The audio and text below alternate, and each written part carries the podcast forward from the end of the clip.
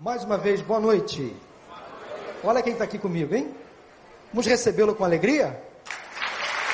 Esse homem de Deus, Paulo Mazzoni, pastor da Igreja Batista Central de Belo Horizonte, está mais uma vez acompanhado da sua esposa Juliana, casados há 32 anos, tem duas filhas, as duas são casadas, já tem netos, mas já está no coração de Deus. Estão a caminho os netos, em nome de Jesus. Amém? Gente, sejam todos bem-vindos. Hoje Pastor Paulo, com certeza, usado por Deus, como foi ontem, vai trazer uma palavra sob medida para cada pessoa aqui nesta noite. Abra o seu coração para ouvir a voz do Espírito Santo de Deus que está neste lugar. Amém? Pastor Paulo Mazoni. Obrigado, Pastor Paulo. Que prazer. Aqui o um microfone, ó. Às vezes você me ajuda. Muito boa noite, mais uma vez. Uma alegria estar aqui. Mais uma vez, obrigado pelo convite, Pastor Vander, Amanda. Mais uma vez, obrigado pelo carinho. Mais uma vez, obrigado pela hospitalidade, pela confiança. Muito obrigado pelo privilégio de participar de um evento desse nível, dessa grandeza, desse nível de organização, de estratégia. Muito obrigado. Muito obrigado pela amizade. Muito obrigado por ser uma igreja tão boa. Muito obrigado por me inspirarem. Muito obrigado porque quando eu venho aqui eu quero ser melhor. Muito obrigado porque quando eu venho aqui eu quero crescer, eu quero ampliar fronteiras. Quando eu venho aqui eu quero ganhar mais almas para Jesus. Muito obrigado. Muito obrigado por não pisarem na bola. Muito obrigado por manterem-se fiéis. Muito obrigado porque a gente pode vir aqui olhar e dizer que tem remanescente fiel. Porque a gente pode vir aqui e ver que tem igreja do Senhor Jesus no Rio de Janeiro. Muito obrigado por continuarem mantendo o preço do testemunho. Muito obrigado por não, não pularem não é na corrida errada, não saírem da corrida de Jesus, aquela que vai nos levar a coroa, a recompensa, e não saírem por aí correndo qualquer corridinha boba, a corrida atrás dos bens, a corrida atrás da fama, a corrida atrás desse mundo. Obrigado, obrigado por continuarem correndo a corrida de Deus, porque isso me faz também não sair da pista, não é? Muito obrigado, muito obrigado por tratarem seus pastores tão bem, não é? Me dá esperança também de que, não é? A gente, sendo pastor, é reconhecido por um trabalho às vezes tão pesado. Então, irmãos, muito obrigado por tudo, não é? E continuem, continuem conscientes que tem gente olhando para vocês. Tem gente olhando para vocês, não é? Tem outras igrejas, tem outros pastores, tem gente copiando o que vocês fazem. Então lembrem-se, não é? Vocês são um corpo vivo. Vocês são testemunhas ambulantes, não é? Vocês são a prova ou não de que Deus existe mesmo. E eu sei que vocês têm dado esse testemunho. Muito obrigado. Que Deus abençoe vocês rica, ricamente, é? Deus abençoe muito. Eu, eu nesta noite eu, eu quero prosseguir de ontem. Eu tenho sempre uma mesma ênfase, não é? Eu tenho sempre comigo uma uma mesma consciência. A consciência de que Deus está procurando pessoas, não é? Deus procura gente. A Bíblia diz que os olhos do Senhor passam por toda a terra. Não somos, não somos apenas nós que olhamos para vocês, que observamos tudo que vocês fazem, como vocês vivem. Isso é um lado da vida cristã. A gente é corresponsável por um testemunho diante dos homens. Mas alguém já disse que ser cristão é viver aqui na terra com a consciência de que Deus está olhando para a gente o tempo todo. A Bíblia diz que os olhos do Senhor passam por toda a terra. A Bíblia diz que os olhos do Senhor procuram pessoas. A Bíblia diz, por exemplo, que Deus procura adoradores. E eu vejo que vocês gostam de adorar, que vocês têm na adoração um valor. Eu acho que poucas coisas, não é? Promovem mais avivamento e conexão com Deus do que a adoração. Deus procura adoradores que o adorem em espírito e em verdade. Deus procura pessoas que estejam na brecha em oração pelas cidades, pelo Brasil, pela sua cidade, por pessoas. Deus procura intercessores. Mas a Bíblia diz também que Deus procura homens, homens que Ele possa usar. Quando nós estudamos a história de José, aquele rapaz que se destacou na sua família como o filho mais especial de Jacó, um filho, não é? Um filho que Deus falava, um filho que sonhava. A Bíblia diz que aquele jovem sofreu muito, sofreu perseguição dos seus irmãos, sofreu prisão injusta, sofreu perseguição de seu patrão, mas ao final Deus o usou de uma maneira extraordinária.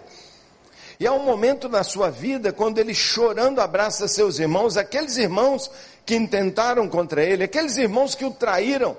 Ele está amando aqueles irmãos, ele está abraçando, ele está recolhendo a sua família. Ele que agora é um homem rico, poderoso, ele tem prazer de abençoar sua família. Ele diz uma coisa: tudo que me aconteceu, aconteceu para salvar a vida da minha família.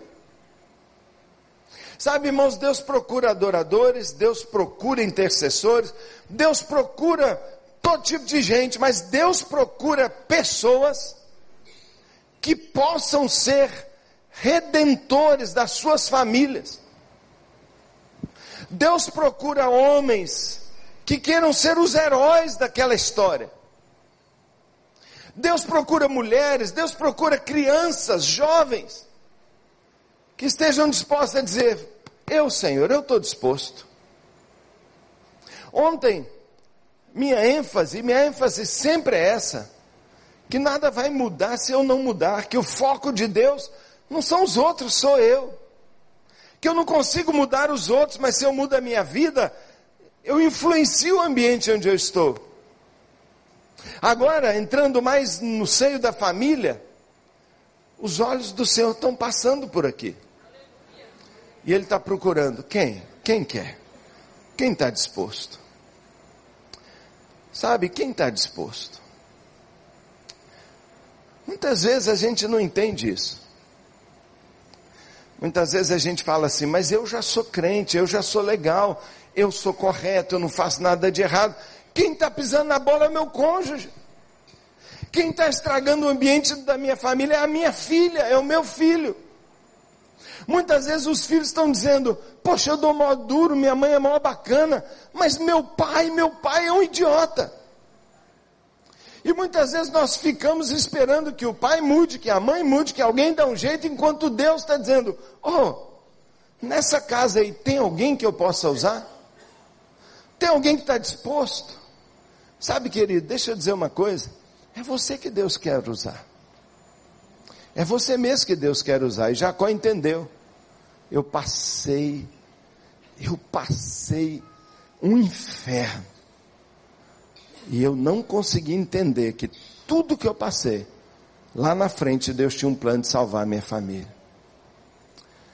Tem gente aqui hoje disposta a ser o redentor da sua família, o redentor de histórias, ser aquele que Deus vai usar para fazer obra heróica na sua casa. Tem alguém que está disposto a não ficar esperando o outro, mas dizer eu, eu, eu, eu quero ir. Sabe, a Bíblia diz que quando um não quer, dois não brigam. Deus só procura um homem de paz numa casa. Encontra lá uma mulher de paz. Encontra uma intercessora. Encontra alguém disposto a pagar o preço. Se eu achar alguém com fé lá, eu salvo. Se eu achar um justo lá, eu mudo a história. Por que não você? Por que não você, pai? Por que não você, filho? Por que você espera que seu pai vai dar um jeito? Por que não você, jovem, mudar toda a sua família? E o evangelho entrar através de um adolescente, através de um jovem, através de uma moça e mudar a família inteira? Eu, eu vejo isso todo dia. E hoje à noite eu quero falar com você sobre esse homem, essa pessoa, essa mulher, alguém que Deus está buscando para fazer algo nas nossas casas. Mas antes nós vamos orar mais uma vez. Feche seus olhos, por favor. E vamos interceder a Deus. Há um, há um ambiente aqui, há um céu aberto. Há uma unção, há um poder, há um desejo de Deus de operar. E eu vou pedir ao Senhor, não só que unja o pregador, mas que unja o seu ouvido eu vou pedir a Deus um óleo nos seus ouvidos. Eu vou pedir a Deus um desejo de você ouvir e entender e praticar. A você querer hoje fazer uma revolução na sua vida. Meu Pai, é isso mesmo que eu estou te pedindo, Senhor. Eu estou pedindo, Pai, que a presença do Espírito Santo seja tão forte Eu estou pedindo, Deus, que a tua unção neste lugar seja tão poderosa. Meu Deus, que não fique sequer uma pessoa distraída aqui. Que não fique sequer uma pessoa sonolenta, Senhor. Pai, que uma eletricidade do céu, ó Deus, nos coloque em outra rotação, Senhor. Pai amado, que nós sejamos como uma terra excelente, Pai, para receber esta semente, esta palavra de Deus. Meu Deus, eu oro pelo ministério angelical neste salão, que anjos da parte de Deus ministrem a nosso favor, arrancando vendas, tocando, ferindo, quebrantando. Senhor, curando aqui, Senhor, curando, curando, Pai, visões distorcidas, curando feridas, curando desânimo, desistências, abandonos, desesperança e frustração. Eu peço, Deus, o céu aberto aqui, Senhor, e que direto do céu, direto do Senhor, a palavra de Deus venha ao nosso coração, Pai. Ah, Deus, fala conosco, Pai, fala conosco. Fala conosco nesta noite, eu peço, eu clamo, eu imploro, eu dependo disso, Senhor. Nós aqui queremos isso. Pedimos que o Senhor faça isso conosco. Pai, toma cada um aqui e nos envie à frente agora, Pai, para preservar nossas famílias na terra e salvar-lhes a vida com grande livramento. Pai, usa-nos para abençoar nossa casa. Usa, Pai, não importa o que nós somos, se somos pais, se somos mães, se somos filhos, filhas, Deus não importa a idade, não importa, Pai, ó oh Deus, o preparo, não importa Importa a fé, a entrega. E hoje nós estamos dizendo, Senhor, se o Senhor vai mudar esse casamento, se o Senhor vai mudar essa família, começa comigo, Senhor. Envia-nos à frente. Eu quero ser o herói da minha família, Pai. Eu quero ser o redentor do meu lar. Essa é a minha oração, Pai. É a nossa oração, no nome de Jesus. Abra sua Bíblia, por favor, meu querido. Vamos ler Mateus capítulo 2, o Evangelho de Mateus. O Evangelho de Jesus, como Mateus contou para nós no capítulo 2, a partir do verso 13. Eu estou pressionado hoje demais,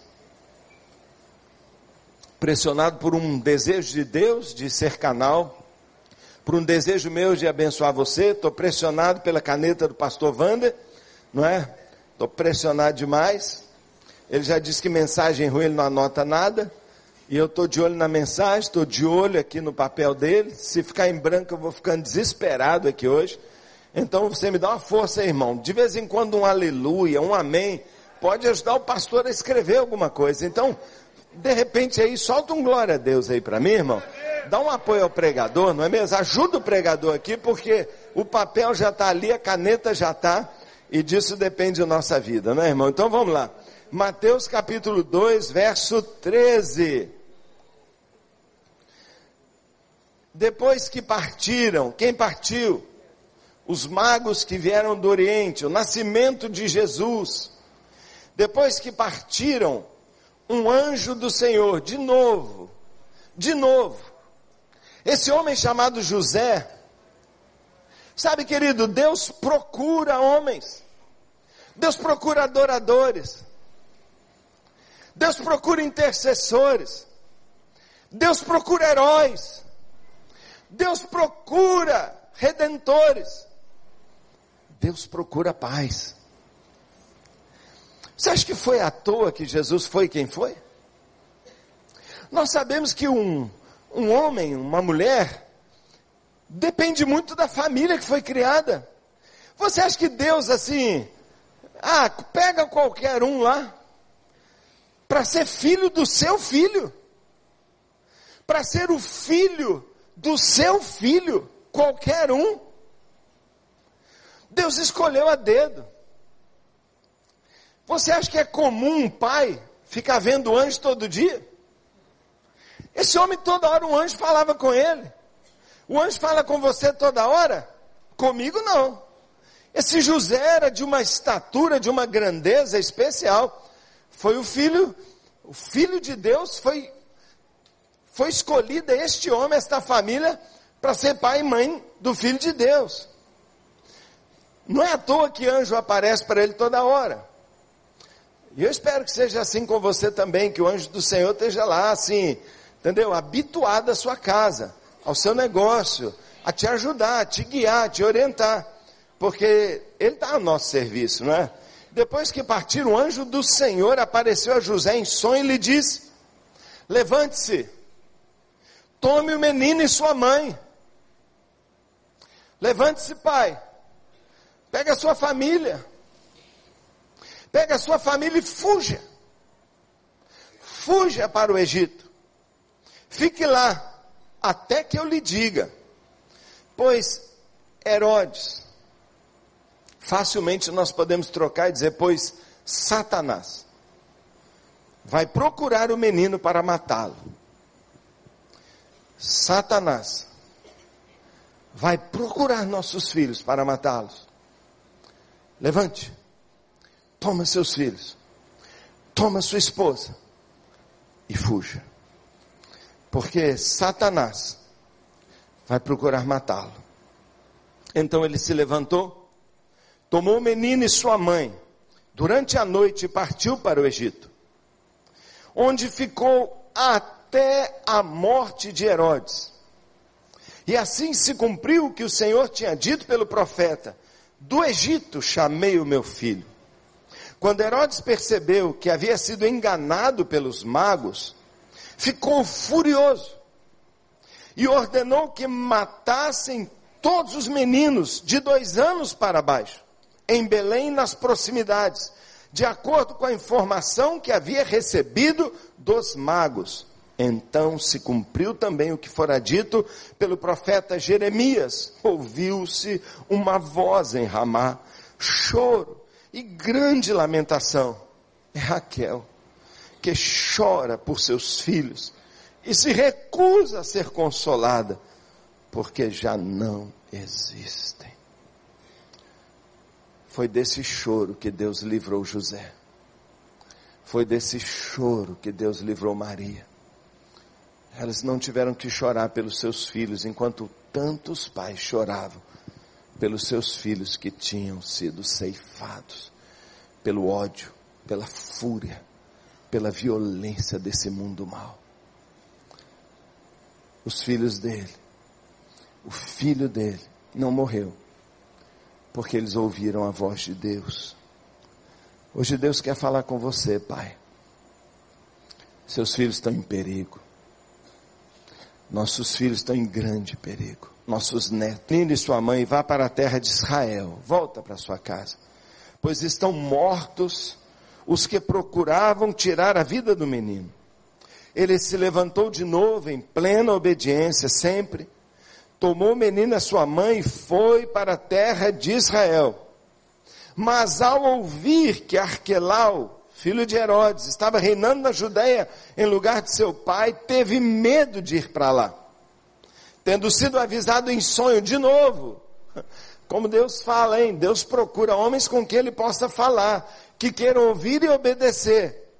Tendo sendo avisado em sonho disso, retirou-se para a região lá da Galiléia no norte. Deixou de novo sua cidade, seu ambiente, e foi viver numa cidade chamada Nazaré. Assim cumpriu-se também, tudo se cumpre.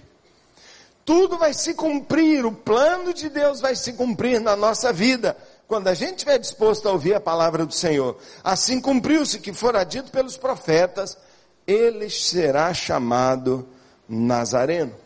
Nesta noite eu quero tomar a família de Jesus, provavelmente a melhor família, a família mais incrível, a família do Salvador, do homem mais espetacular, da maior estatura de ser humano que já andou nesse planeta, do Salvador da humanidade. Eu quero tomar esta família como inspiração para nós, e eu quero dizer para você, e você já sabe, que Maria foi uma mulher especial, que Maria foi uma mãe extraordinária, ela foi extraordinária na sua entrega, na sua pureza. Ela foi extraordinária na sua submissão. Ela foi extraordinária na sua coragem.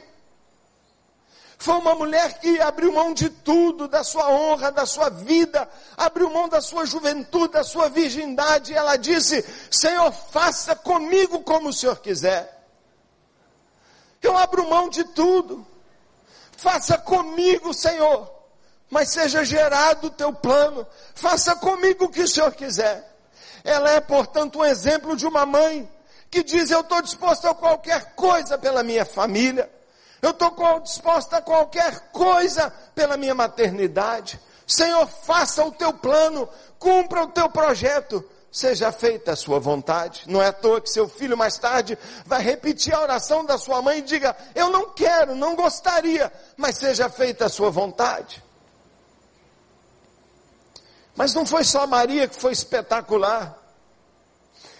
Alguns não dão crédito a José, mas José foi protótipo, exemplo de um homem que liderou sua família de maneira extraordinária. Através de sonhos, Deus orientou José nos momentos de perigo.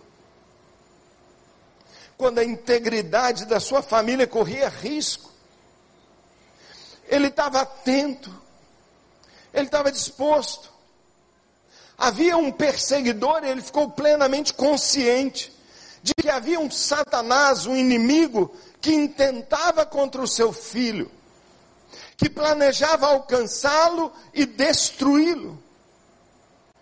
E para isso o inimigo estava querendo usar o governo, estava querendo usar as autoridades, estava querendo usar as circunstâncias para dar cabo do seu intento, matar o filho impedir, impedir os planos de Deus na vida daquela família.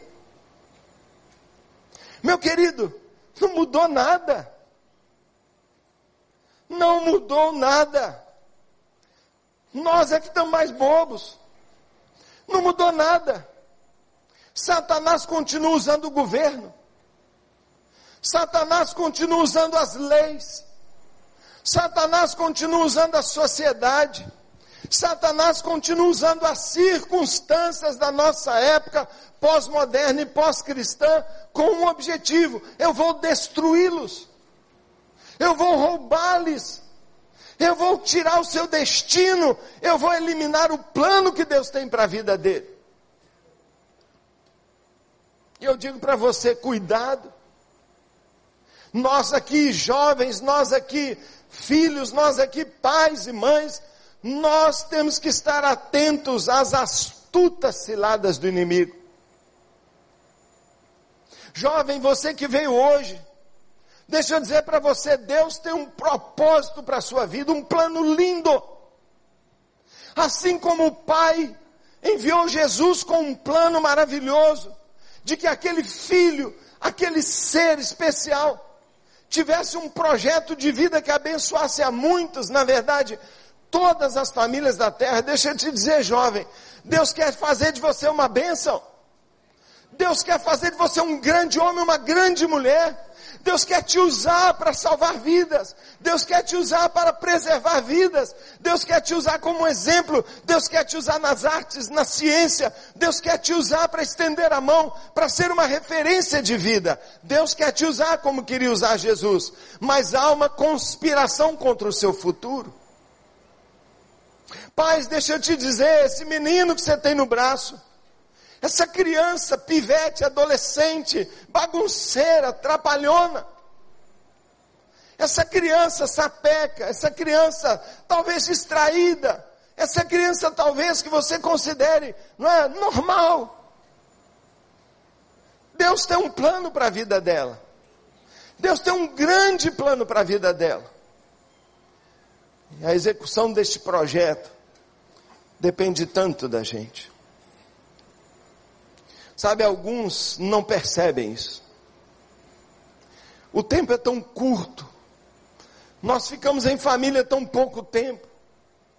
18, 20, 22 anos, pum, sumiu. São tão poucos, poucos anos de influência, de relacionamento. São tão pouco, é tão pouco tempo para a gente fazer amizade, para a gente botar uma marca, para a gente receber uma bênção dos nossos pais, para a gente ser amigo dos nossos pais é tão pouco tempo. Nós não podemos deixar o tempo passar e o acaso, o destino das nossas crianças e adolescentes simplesmente acontecer. Meus irmãos, essa é uma tendência do mundo. Hoje já tem pai dizendo: meu filho vai escolher que sexo ele quer ter.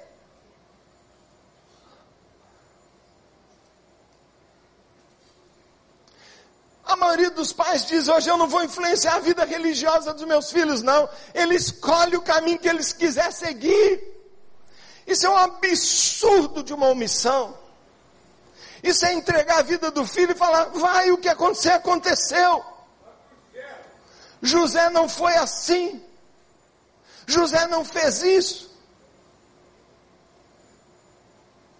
Ele tomou a vida do seu filho e disse: Meu filho tem um alvo, eu vou distendê-lo e eu vou lançar meu filho. Meus irmãos, esta geração hoje de filhos corre certo, sério perigo. Precisa estar mais bem preparada para amar Jesus, para conhecer Jesus, para se envolver na obra de Jesus, porque senão deixá-los viver com certeza será o roubo do seu destino. Deus preparou nesses dias um banquete para os nossos filhos. Deus preparou um banquete espiritual. Mas nós temos que levá-los à mesa.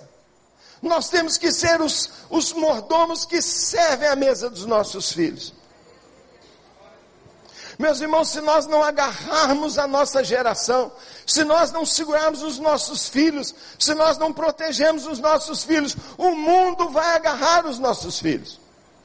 Se não derramarmos nele a vida de Deus, eles absorverão a vida do mundo, a vida da mídia, a vida dos colegas, a vida de um mundo que está nos seus últimos suspiros, apodrecido, em trevas, desorientado, perdido.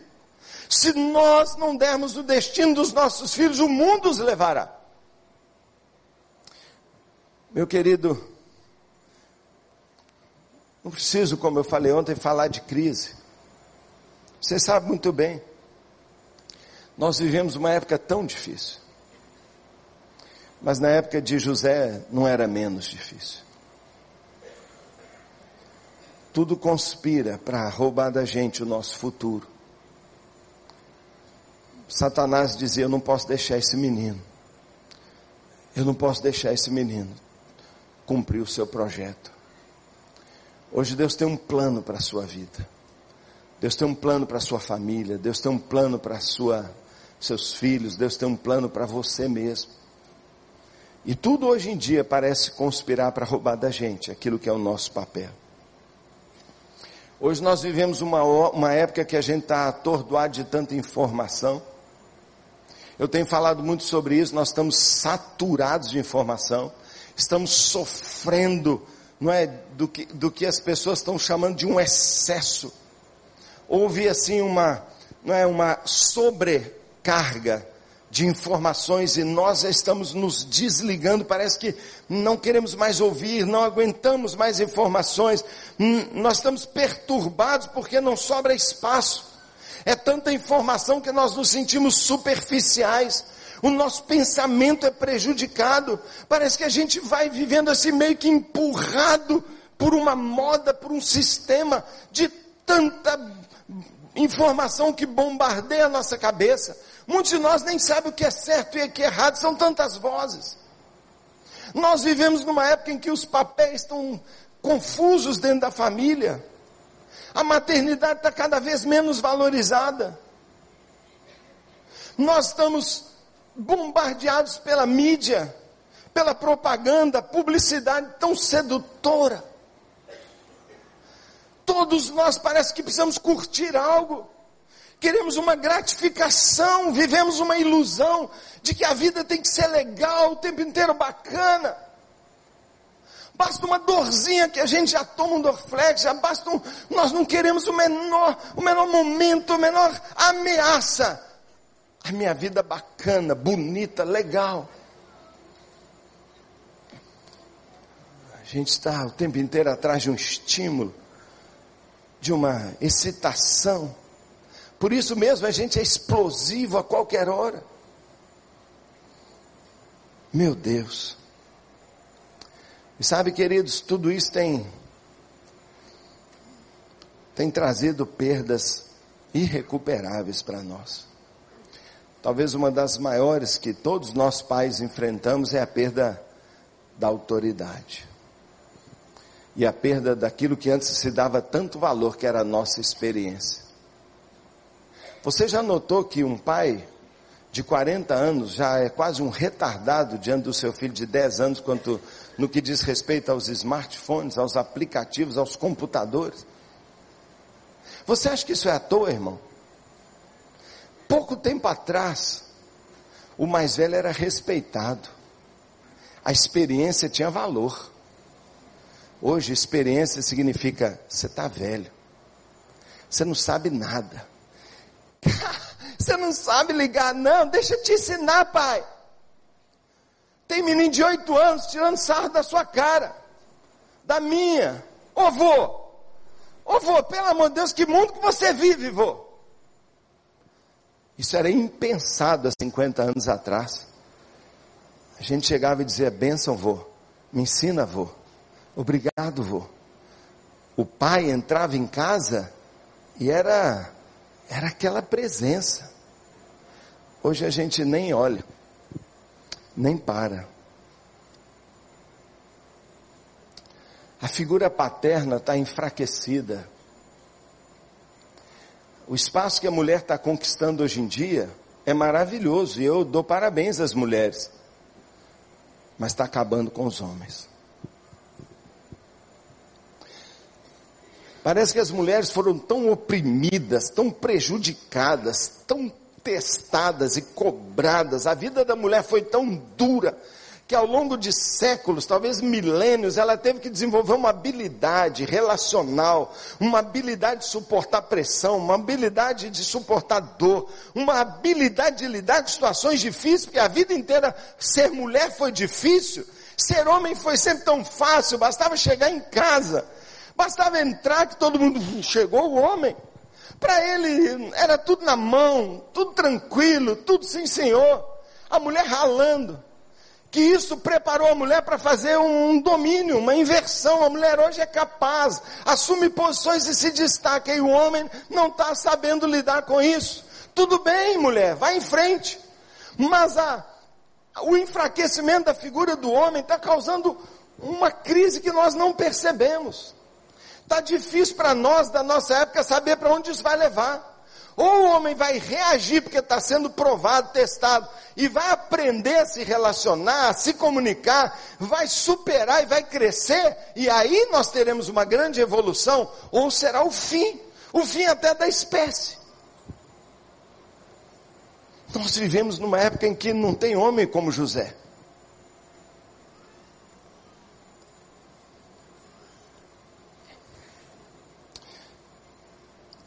E com isso tudo, a rotina das nossas famílias mudou completamente. Antigamente tudo era em torno do pai.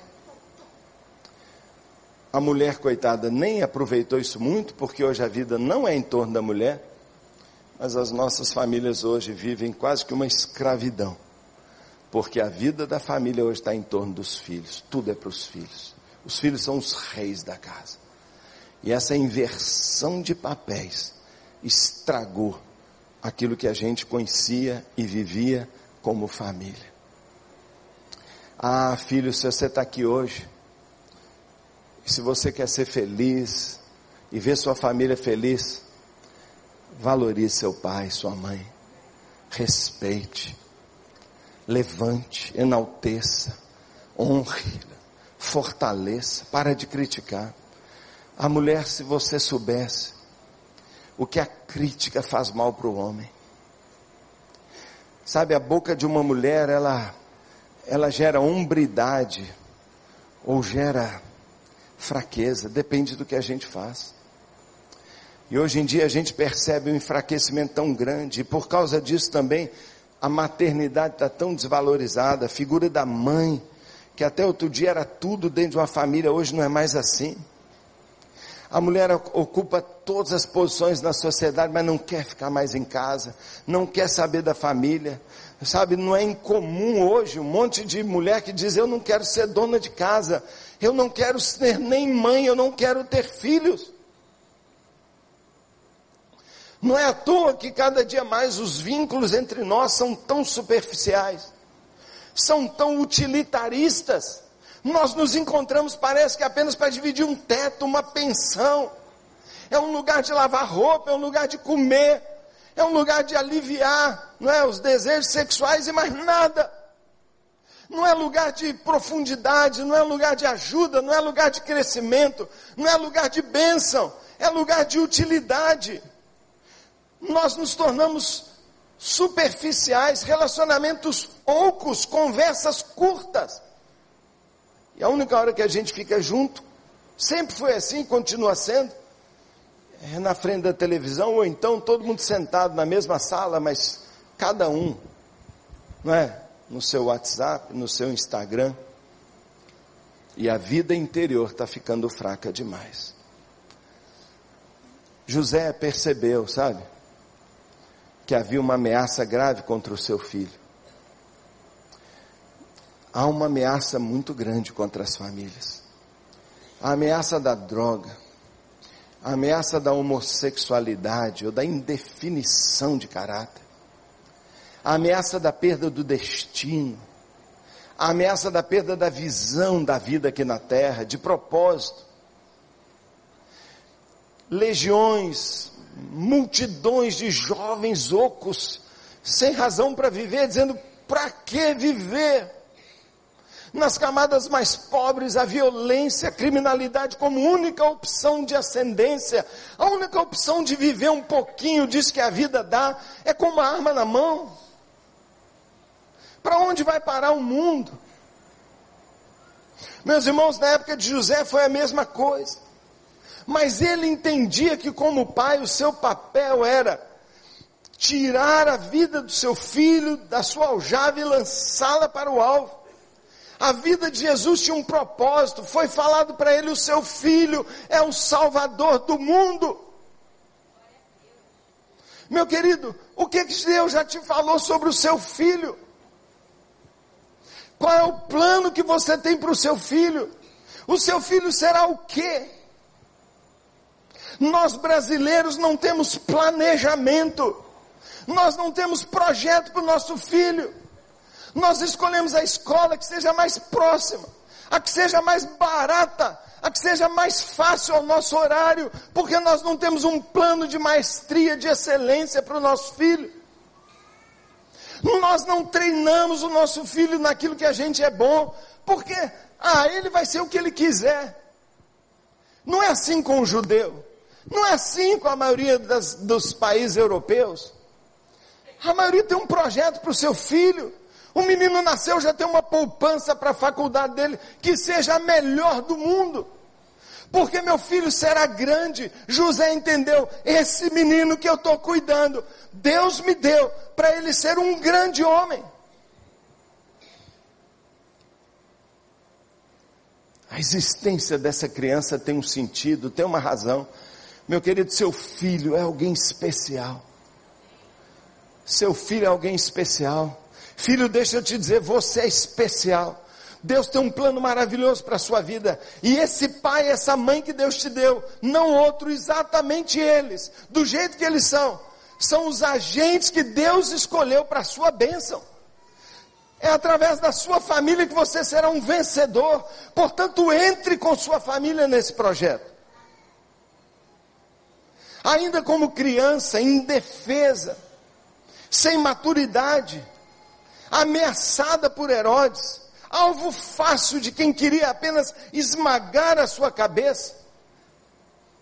José percebeu e disse: Da vida do meu filho depende a salvação da humanidade, ele se dispõe a cumprir com excelência o que Deus havia trazido para ele a paternidade do meu filho terreno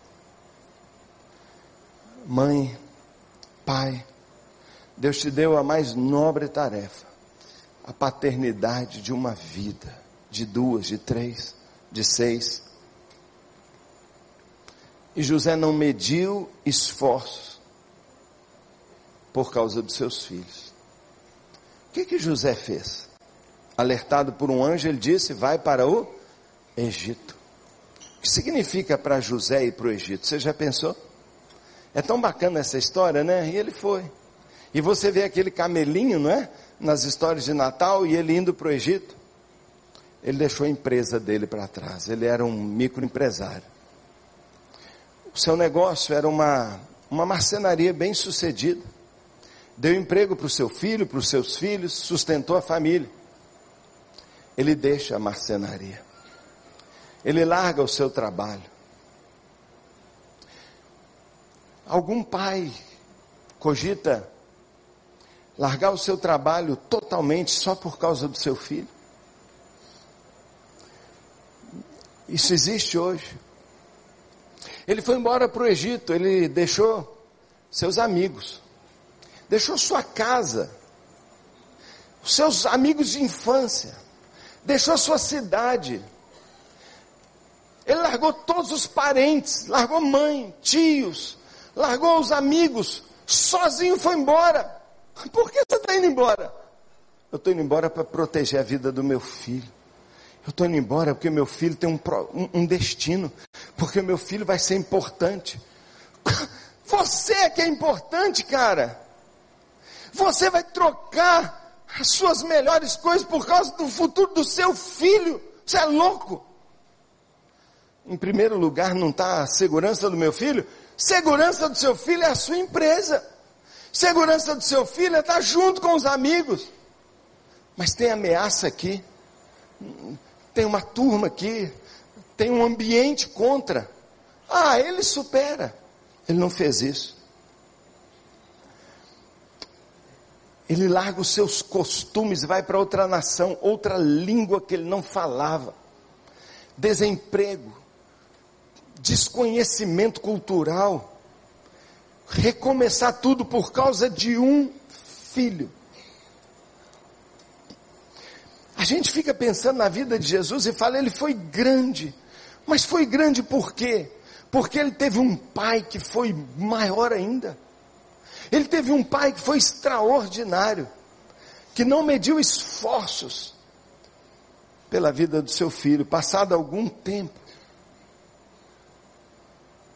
ainda super atento, a, sempre ouvindo a direção de Deus, ele retorna ao, seus, ao seu país, mas, mas você viu, ele nem vai para a mesma cidade, porque Deus tinha dado uma outra direção para o seu filho. E nós, pais? Deus confiou para nós a guarda dos nossos filhos. Da mesma maneira que fez com José. E como José, não é? E como José compreendia, Jesus era uma flecha. E ele diz: Meu papel é lançá-lo no alvo. Deus tem um plano para nós, você sabe qual é? Você sabe qual é o plano? Você está empregando esse nível de esforço, de disposição, de tempo alinhado ao plano de Deus para a vida do seu filho. Sabe, queridos, eu tenho trabalhado com família e tenho sido pai já há muitos anos. Talvez hoje a maior ameaça que os nossos filhos têm nem seja de fora, seja dentro da própria casa. Somos nós mesmos. Sabe, eu, eu fico chocado na minha igreja com a baixíssima, quase zero disposição dos pais em se sacrificar pelos seus filhos hoje. Eu não me lembro uma vez que eu falei não para um filho meu, quando ele queria ir para um acampamento da igreja. Mesmo que não me sobrasse um centavo, eu tivesse que ficar em casa bebendo água, não dava nem para Coca-Cola ou uma pizzazinha no feriado. Mas meu filho iria para o acampamento da igreja. Eu não me lembro um horário, uma vez que meu filho falou que tinha uma célula, onde fosse, um grupo, alguma coisa da igreja que eu não levasse ou que eu não buscasse, a uma, duas, três ou qualquer hora que fosse, porque eu não vou ter preguiça de colocar meu filho naquilo que é para ele. Eu não me lembro uma vez que eu, que eu tenha visto minha filha com uma cara esquisita, um jeito esquisito, que eu não preparasse uma conversa, um momento, uma oração, e que eu fosse lá, custe o que for, resolver o problema do meu filho. Mas hoje eu não vejo isso acontecendo. Eu não vejo pais nem querendo ter filho, porque filho vai atrapalhar minhas viagens para o exterior. Filho vai me obrigar a ficar com um carro mais usado do que eu gosto. Filho não vai permitir eu ter aquela cobertura ou aquela casa de praia. Então eu começo a calcular que um filho custa tanto, e o filho me custa isso, me custa aquilo, e eu começo a dizer: o filho vai atrapalhar. José entrou para a história por causa do filho dele. E o filho dele entrou para a história por causa do pai dele. Porque a vida daquele filho e tudo que nós temos hoje por causa de Jesus aconteceu por causa de um pai. Onde estaria nossa salvação se não fosse aquele pai? Se não fosse a consagração, o sacrifício, o esforço, a dedicação total que ele fez por conta do seu filho. Mas hoje nós não fazemos isso. Alguém já disse que com certeza esta nossa geração é a geração mais abandonada de todos os tempos. Deixa eu dizer para você, a nossa geração é a geração mais abandonada. Na Europa, uma pesquisa que saiu agora, acabou de sair, comprova, ali na ponta do lápis, que pais, mãe e pai, passam seis minutos por dia com seus filhos. Deixa eu dizer para você de novo, na Europa, pesquisa para avaliar por que a sociedade se desintegra moralmente, intelectualmente, porque não reagem mais, porque não há força, porque um movimento muçulmano entra e muda a cultura, porque esta cultura não tem força e a razão é paternidade.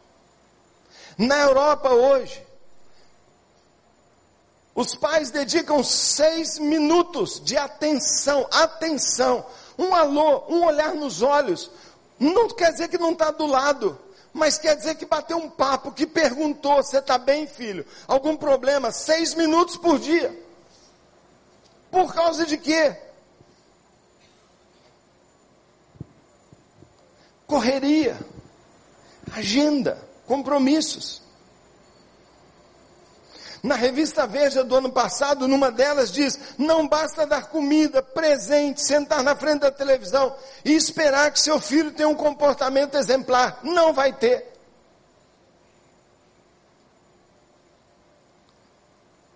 A falta de tempo para dedicar aos filhos é, é uma doideira hoje. É uma doideira. E por causa disso, hoje em dia tudo foi terceirizado. Você já ouviu isso? Nós terceirizamos tudo, não é mesmo? E agora a terceirização já dominou nossas famílias.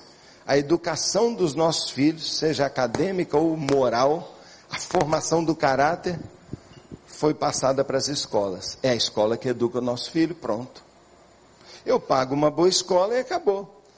E às vezes nem tempo para uma reunião de pais, daquele para quem nós terceirizamos a educação completa do nosso filho, nem na reunião de pai a gente vai ou não consegue ir. Os cuidados diários do nosso filho não está mais com a gente, foi passado para irmão mais velho, foi passado para, as avós. Tem muita mulher hoje morrendo de medo de ser vó, porque ela fala assim: quando eu virar avó, já sei o que eu vou fazer, eu vou cuidar de criança.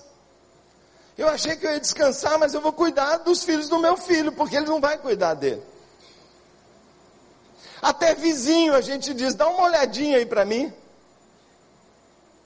A formação do caráter, mesmo daquilo que entra para a alma dos nossos filhos, nós já terceirizamos. É a televisão e o videogame. Por isso nossos filhos são sensuais, as meninas. Novinha ela está usando a saia da Anitta. Novinha ela está rebolando. Ela sabe fazer. Porque a Anitta está formando o caráter dela. O menino O caráter dele é no jogo. É o matador, é o chutador, por isso ele chuta. Ele chuta tudo e todo mundo. A educação moral e cristã, nós também já passamos para a igreja. E aí, a escola dominical não pode faltar. Mas a escola dominical é apenas uma terceirização. E quando meu filho faz alguma coisa, pastor, meu filho fez isso. Quantos pais chegam para mim, mas pastor, minha filha ficou grávida. Eu falei, e, e eu com isso? Outro dia uma moça da nossa igreja foi violentada, estuprada.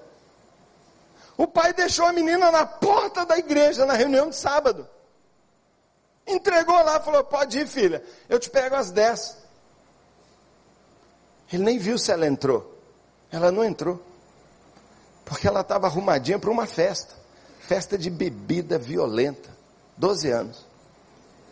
Embebedaram. Alguns meninos levaram ela para a escada do, do salão de festa e a estupraram. Bêbados todos. E foi lá, pastor. Onde você estava quando minha filha foi violentada? Eu falei, lá dentro, na igreja. Sua filha não entrou lá dentro nem você. Por que você não foi com ela? Porque pelo menos você não botou ela lá dentro. Você não viu se ela estava indo para lá mesmo.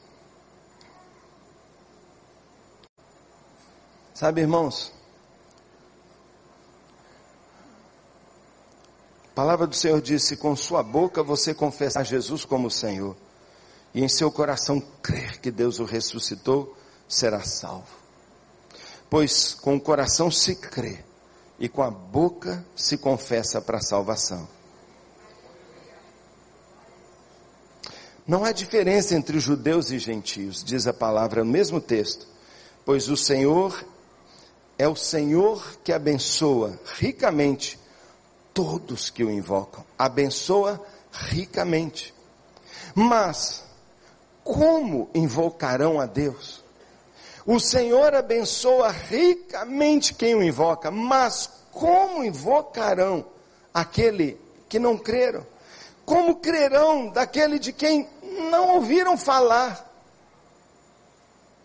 Como eu posso terceirizar?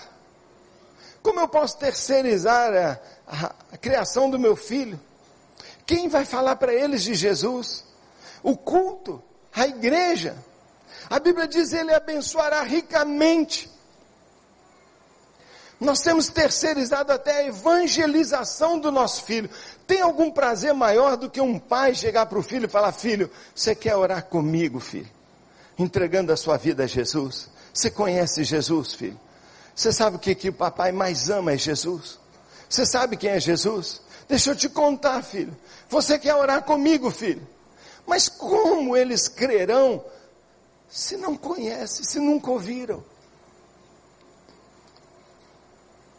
Nunca, nada ou ninguém deveria tomar o privilégio que nós temos como pai de educar, de cuidar, de andar ao lado dos nossos filhos.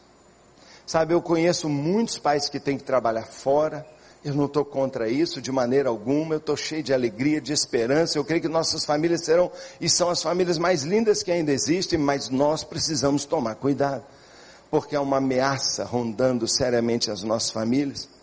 Sabe, eu sei muitos pais que conheço gente excelente que trabalha fora, mas eles sabem onde os filhos estão. Eles sabem com quem os filhos andam. Eles sabem como eles estão indo para a escola, com quem estão indo. Eles sabem o que que dá alegria ao filho. Ele sabe o que que entristece o filho. Ele conhece o filho. O filho não é um estranho, ele sabe o que o filho está vivendo. Eles amam os filhos, disciplinam os filhos, sabem dar limites aos filhos. Quando não sabem, eles procuram ajuda e querem melhorar. E fazem um curso de paz. E vão para os nossos acampamentos e participam dos congressos. Ainda bem que você está aqui. Porque hoje, meu querido, é tempo de perigo. É tempo de perigo, mas é tempo de oportunidade também. Porque nessa época nossos filhos reinarão se eles tiverem base firme. Eles serão grandes homens. Está na nossa mão o futuro dos nossos filhos. Sabe, meu irmão, para você dirigir um carro, o governo te obriga a fazer pelo menos umas 20 aulas. Você tem que fazer provas, provas psicológicas, provas de direção, provas de habilidade psicomotora. Eles querem saber se você pode andar por aí com um carro, porque um carro na mão de alguém não preparado pode ferir alguém. Agora me pergunto para você casar, o que que o governo exige de você? Qual foi a escola que você teve que fazer? Para você ter um filho, qual diploma, qual curso? Nenhum. Porque para o governo, dirigir um carro é mais importante do que conduzir uma família. Sabe, meu querido, nós temos que nos preparar, nós temos que ser pais capazes, porque a condução de uma família é a coisa mais importante que a gente pode fazer. E alguém já disse que se um governante quisesse mudar um país, ele obrigaria, ele criaria o Ministério da Família e obrigaria todos os pais a fazerem um curso de paz. Porque se tem violência, traficante, se tem hoje né, corrupção, se tem hoje egoísmo nesse nível, é porque não teve um pai e uma mãe forjando o caráter desse filho. E nós já estamos colhendo as gerações dos filhos que cresceram sozinhos. E por isso nós vivemos um mundo hoje assustador. O que fazer, meus irmãos? O que fazer? Ah, crianças precisam de paz. Pais que amem o suficiente como José para investir tempo. Pais que amem para proteger e, e conduzi-los nos momentos mais delicados. Pais que deem liberdade, mas uma liberdade cuidada. Qual é o nosso grande desafio como igreja? A Bíblia diz que nós somos a luz do mundo. A Bíblia diz que nós somos o sal da terra.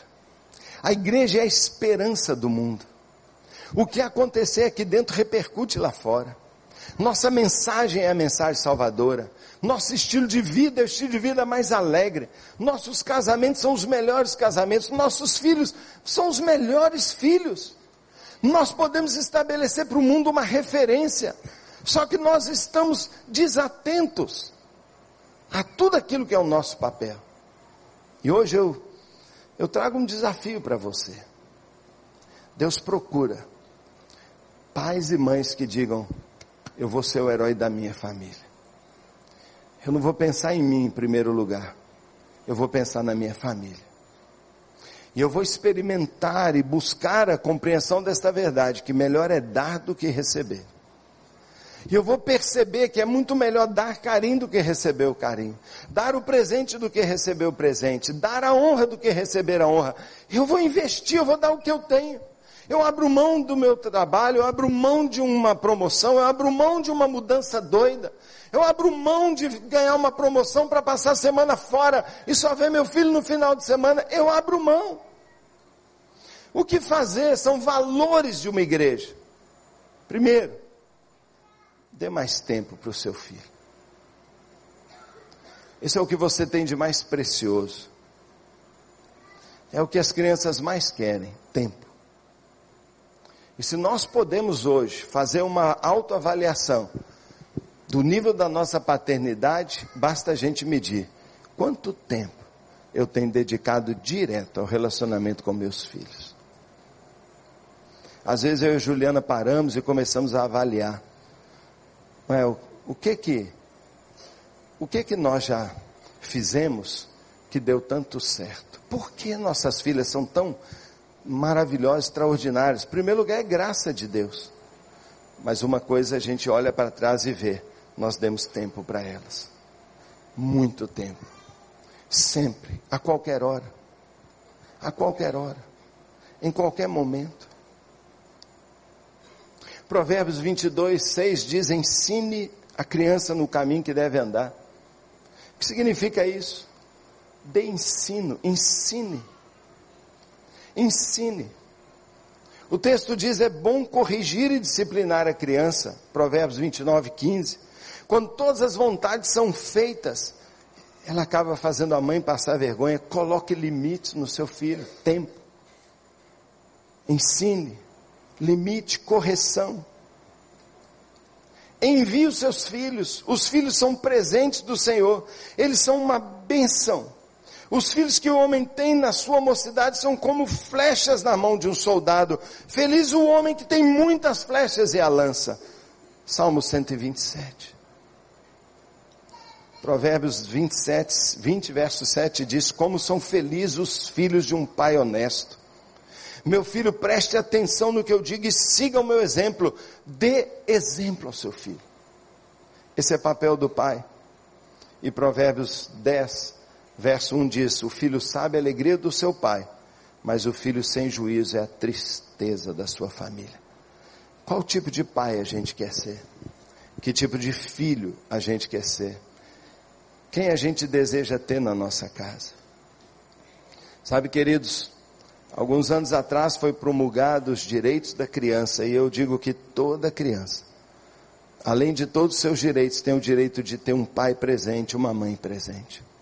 Todo pai e mãe tem o direito de crescer no mesmo teto com seu pai e sua mãe tem o direito de ter um pai crente que ora por ele, uma mãe cristã que a ama com o amor de Deus.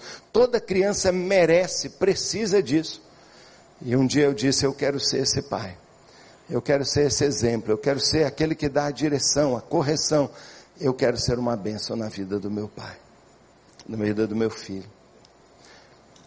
Deus procura alguém que esteja disposto a abrir mão para criar um projeto familiar. José é um exemplo de um pai que fez isso por nós. Através do seu filho, a humanidade inteira foi salva.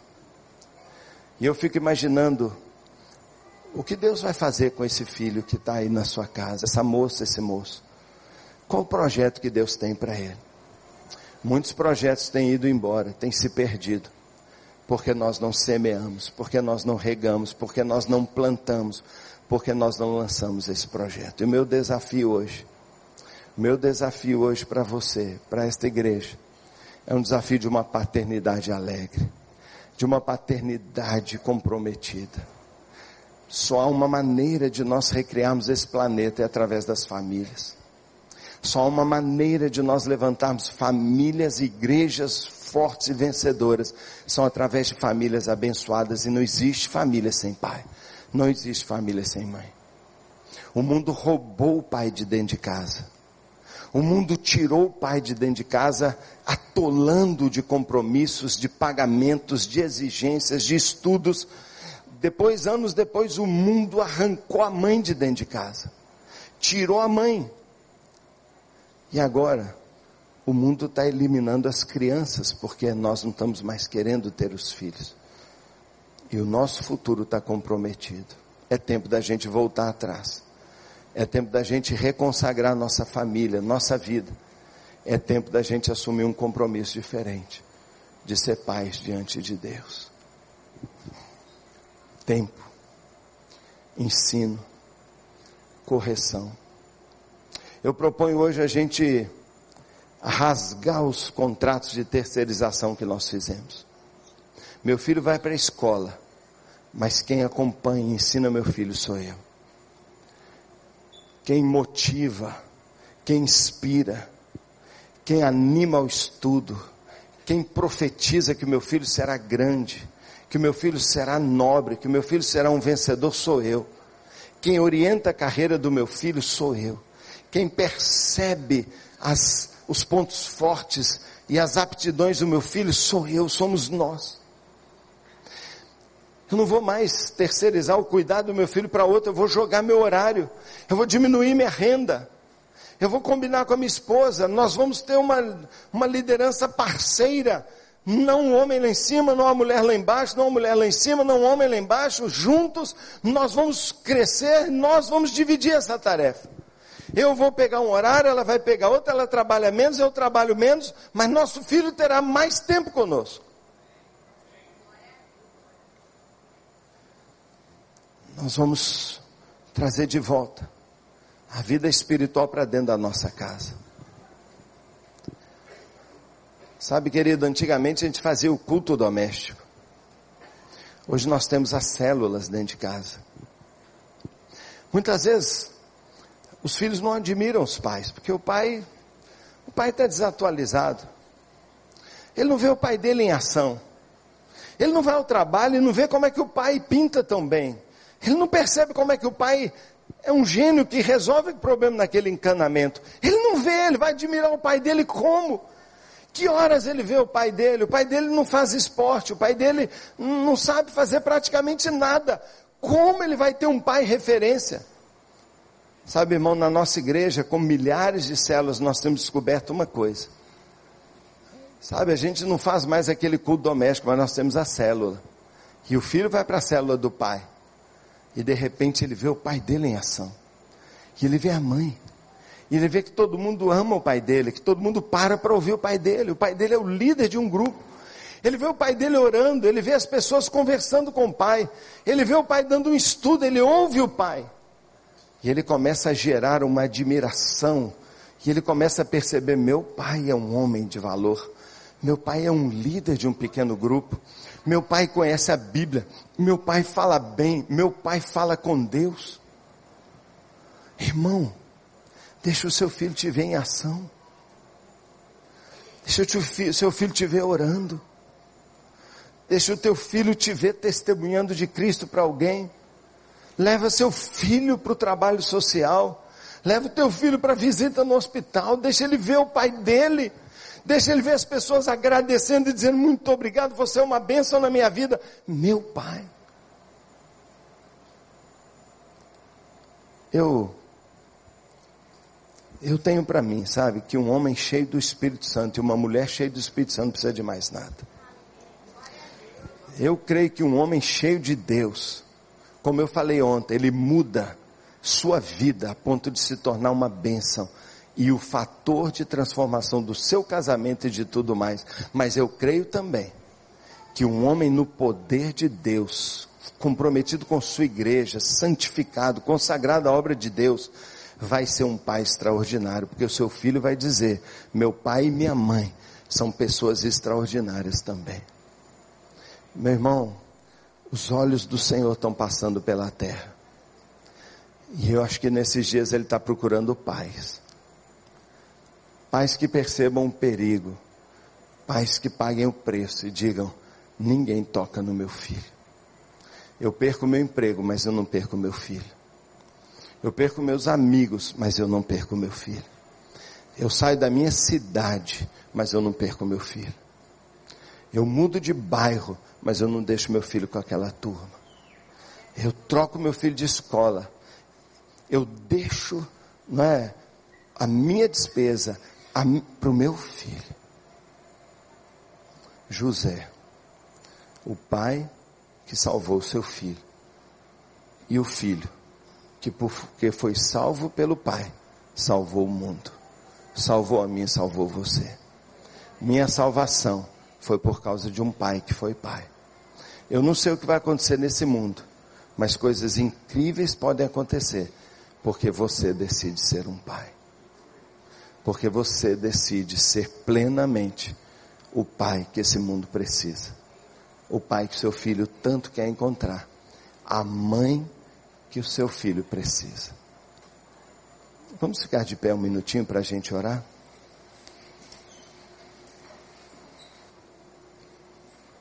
Vamos orar a Deus.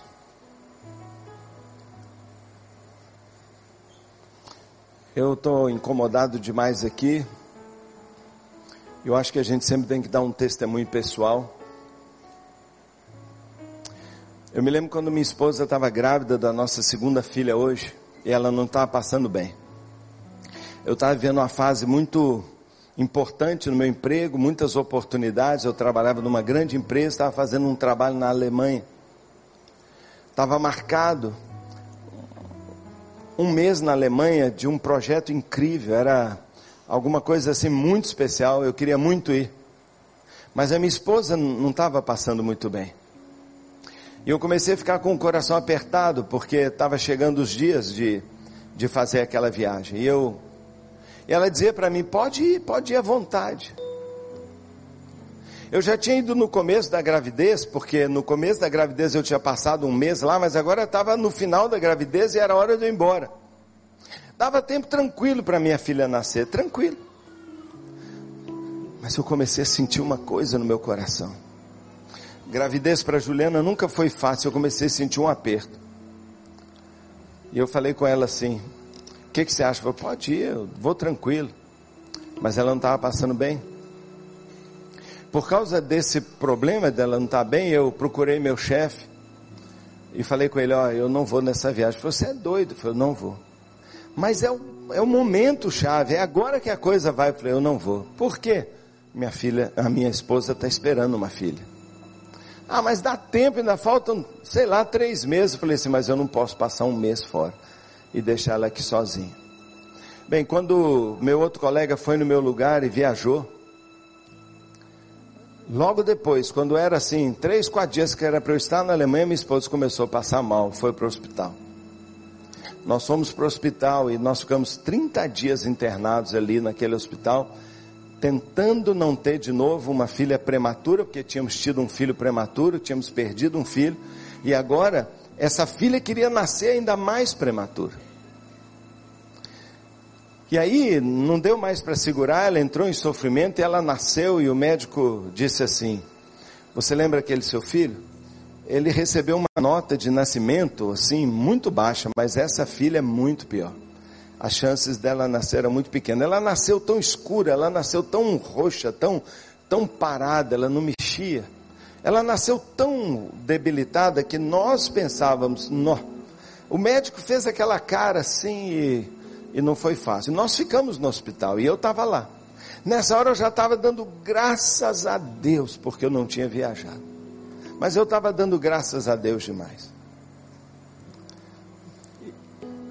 E aí ela nasceu daquele jeito, eu pensei, puxa, eu ia estar lá na Alemanha esse dia. Mas o médico dizia, olha, tem muito pouca chance. E um dia nós estávamos lá, nós ficamos no hospital, ficamos um tempo, mais outro tempo, e nós estávamos orando. E Deus nos falou, tarde da noite. A gente estava lá em cima porque a gente não queria sair de perto. Ela dizia, eu não vou sair desse hospital sem a minha filha. Ela orava tanto e a gente estava orando. E nós fomos lá embaixo orar, não é, pela cura da nossa filha. Sabe, irmãos, ali naquela CTI, a nossa filha foi milagrosamente curada, instantaneamente curada. Eu tenho lá em casa um milagre, que é a, a filha mais doce, a filha mais linda, a filha mais querida, que eu tenho absoluta certeza, ela teria morrido, se eu tivesse feito uma opção, por aquilo que eu estava doido para ir para aquilo que me daria assim tudo que eu queria e grana também, porque dava muita grana esse tipo de trabalho. Mas eu fiquei primeiro só por causa da minha esposa, mas depois eu entendi que se eu não tivesse ali, provavelmente minha filha tinha morrido. Se minha filha tivesse morrido, eu não tivesse em casa, eu não sei o que minha mulher faria comigo. Como ela me veria? Sabe, irmãos? Por que eu não fui? Porque eu sou muito especial? Não porque tem uma prioridade na minha vida. Porque o dia que aquele menino nasceu e que eu peguei no braço, eu falei: Isso aqui é de Deus. E eu tenho que dar minha vida para fazer isso aqui ser uma bênção, uma vitória. São tantas ameaças. São tantas ameaças. Anos depois, essa filha fica doente começa a ter problema no ouvido e o médico diz vai ter que fazer uma cirurgia. Ela, mas essa menina chorou um ano e meio berrando de dor. Numa noite eu chego em casa, estava na igreja e eu volto e a Juliana fala: Eu não estou aguentando mais, minha filha. Ela chorou a noite inteira. Você agora fica com ela que eu tenho que dormir um pouco. Já era tarde. Sabe, irmãos, eu botei ela na cama, ela estava chorando. Eu me ajoelhei no pé da cama. E eu comecei a orar a Deus. Eu falei, Deus, eu não vou sair daqui se o Senhor não me mostrar o que está acontecendo com meu filho. E vinha na minha cabeça assim: ah, é doença, ela só está doente, ela está doente, ah, isso é doença. E eu continuei orando, eu falei, Deus, eu não vou sair daqui. Enquanto o Senhor não me mostrar o que está acontecendo. E a luz estava apagada, tudo escuro, e ela chorando ali. A outra aqui na cama, ela ali chorando. Três anos de idade, quatro anos, não me lembro. E em cima da, da cama delas, na cabeceira, tinha um retrato desenhado por uma artista bacana aqui também, o retrato de cada uma. E quando eu estou aqui ajoelhado orando, Deus falou comigo: levanta o olho, eu vou te mostrar. Eu levantei meus olhos, no escuro completo, aquele quadro ali na frente, o olho iluminou com luz. E o olho mexia assim, olhando para mim, olhando para ela. E eu vi um demônio ali naquele quadro. Eu levei um susto tão grande que eu dei um grito. Eu vi um fantasma no quarto dela. O olho mexia de noite, apavorento. Eu levei um susto que eu eu não sabia o que eu fazia. Eu saí correndo e fui chamar a mulher, porque ela é corajosa. Quer dizer, porque né, eu sou macho. E eu falei com ela: Eu já sei o que nossa filha tem. Nós bobeamos e botamos uma coisa maldita dentro da nossa casa. E essa menina está tá doente por influência do diabo que quer ferir a vida dela. Já queria matá-la no nascimento e está tentando contra ela de novo. Irmãos, nós fomos lá para fora da casa, queimamos, quebramos e rasgamos. Quando nós voltamos, ela já estava dormindo e nunca mais acordou. Nunca mais chorou. Nunca mais nada. Nunca mais nada. Nunca mais nada. Minha filha mais velha foi para os Estados Unidos fazer intercâmbio. Lindo, maravilhoso Chegou em casa, nós falamos, aconteceu alguma coisa. Ela está esquisita. Ela estava diferente. Me deu um pânico. Eu falei, alguma coisa lá aconteceu com a minha filha. Irmãos, eu comecei a entrar em jejum e oração. E a clamar e a orar. E nós começamos a orar e a orar. E eu falei, Senhor, nós vamos orar. E quando ela chegar hoje à noite, a hora que for, do jeito que for, eu vou conversar com ela. Ela chegou e eu falei, filha, não vai lá para dentro não, fica com o pai aqui. E eu sentei com ela e conversei, conversei, conversei, conversei, conversei. E nada, a, alma dela não vinha. Aquela mesma coisa, alguma coisa tinha pegado ela. Sabe, irmãos, a sensação que eu tinha é que eu quase perdi minha filha ali. Uma frieza, uma distância, uma tristeza, um peso.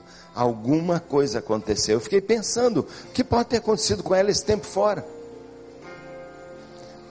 Eu nunca soube o que aconteceu, meu irmão. Talvez nada.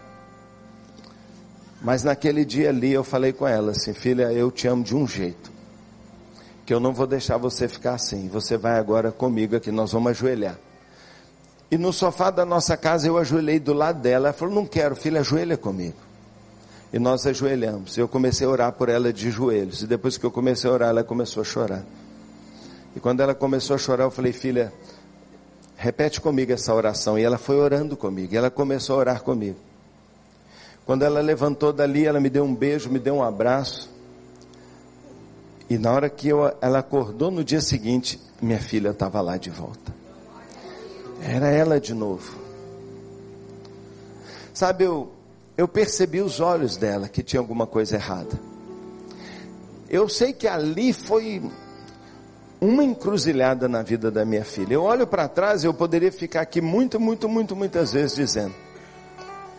Mas irmãos, Deus nos colocou alguém nos braços. E ele disse assim: Eu tenho um destino maravilhoso.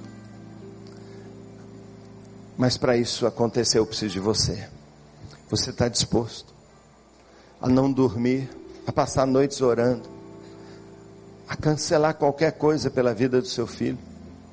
E hoje, nós somos super felizes de perceber que tudo que nós renunciamos ou investimos na, no, na vida do nosso filho voltou para nós em honra, em amizade, em alegria, em realização, em filhos bem-sucedidos, em promessas de Deus cumpridas na vida da nossa família. Portanto, minha palavra para você hoje é uma só. Invista. Invista pesado. Não terceirize, não dê para outro o privilégio de ser você mesmo o moldador do futuro da sua família. E Deus diz para você: Eu te ajudarei. Meus anjos te falarão. Minha provisão virá do céu. Minha palavra não faltará. Não faltará bênção Querido, ganhe o seu, ganhe o seu filho para Jesus. Prega para ele. Como crerão se você não falar? Filho, deixa eu te dizer, seu pai não é crente, não. Fala para sua mãe do evangelho.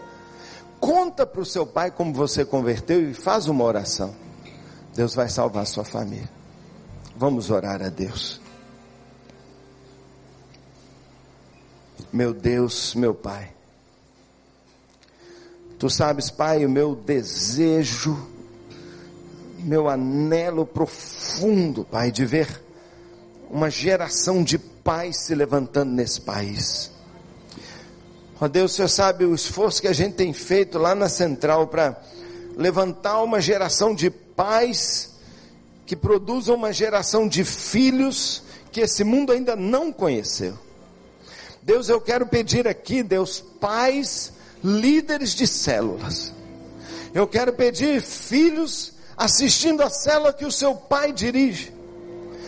Deus, eu quero pedir, Deus, mulheres e mães que sacrificam seu tempo, sua carreira, seu melhor momento para estar com seus filhos. Senhor, gente que muda, gente que doa, gente que renuncia por causa de um projeto muito maior. Deus, encontra aqui, Pai, nesta igreja, os redentores de lares, os heróis de famílias, aqueles que o Senhor usará, Deus, para estabelecer um futuro extraordinário. Pai, eu quero pedir para esta igreja, Pai, uma geração de adolescentes e crianças e jovens crentes, poderosos, líderes, que serão os governantes desta nação no futuro. Homens, Deus, que serão os médicos, que serão os inventores, que serão, Deus, os guias, os educadores desta nação.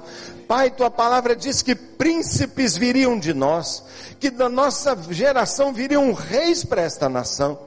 E eu peço isso, Senhor. Eu clamo isso ao Senhor. Meu Deus, abençoe esta família. Eu oro, Pai, pelo casamento feliz destes pais. Não há nada que nossas famílias precisam mais do que famílias seguras, do que lares amorosos, do que pai que ama e é apaixonado pela mãe e vice-versa. E eu peço isso, Pai. E amanhã, Deus, eu peço que o Senhor faça aqui, Deus, uma coisa tão extraordinária entre o casal, Pai. Ó oh, Deus, alguma coisa tão poderosa de união entre o casal. Que isso volte para hoje, Pai. Que o que acontecer sábado volte para sexta-feira. E nós vejamos, Pai, o ciclo perfeito de família, Pai. Em que casal abençoa filho e filho honra o casal. Meu Deus, faz a obra nessa igreja. Eu te agradeço pelo que esses irmãos têm buscado. Ó Deus, pelo investimento deles nesta noite, por se disporem a ouvir uma mensagem tão longa, Deus, tão desafiadora, às vezes tão pesada. Mas eu peço que essa semente caia numa terra boa, Pai. Ó Deus, e que a chamada do Senhor faça a gente ajustar um pouco, Pai, tirar os exageros, as doideiras e voltarmos às prioridades para podermos ser, Pai, como José na vida dos nossos filhos e que os nossos filhos se tornem salvadores deste mundo, Pai. Abençoa esta igreja, abençoa os lares. É o que eu peço, Senhor. É o que eu oro. Em nome de Jesus, Pai. Amém, Senhor.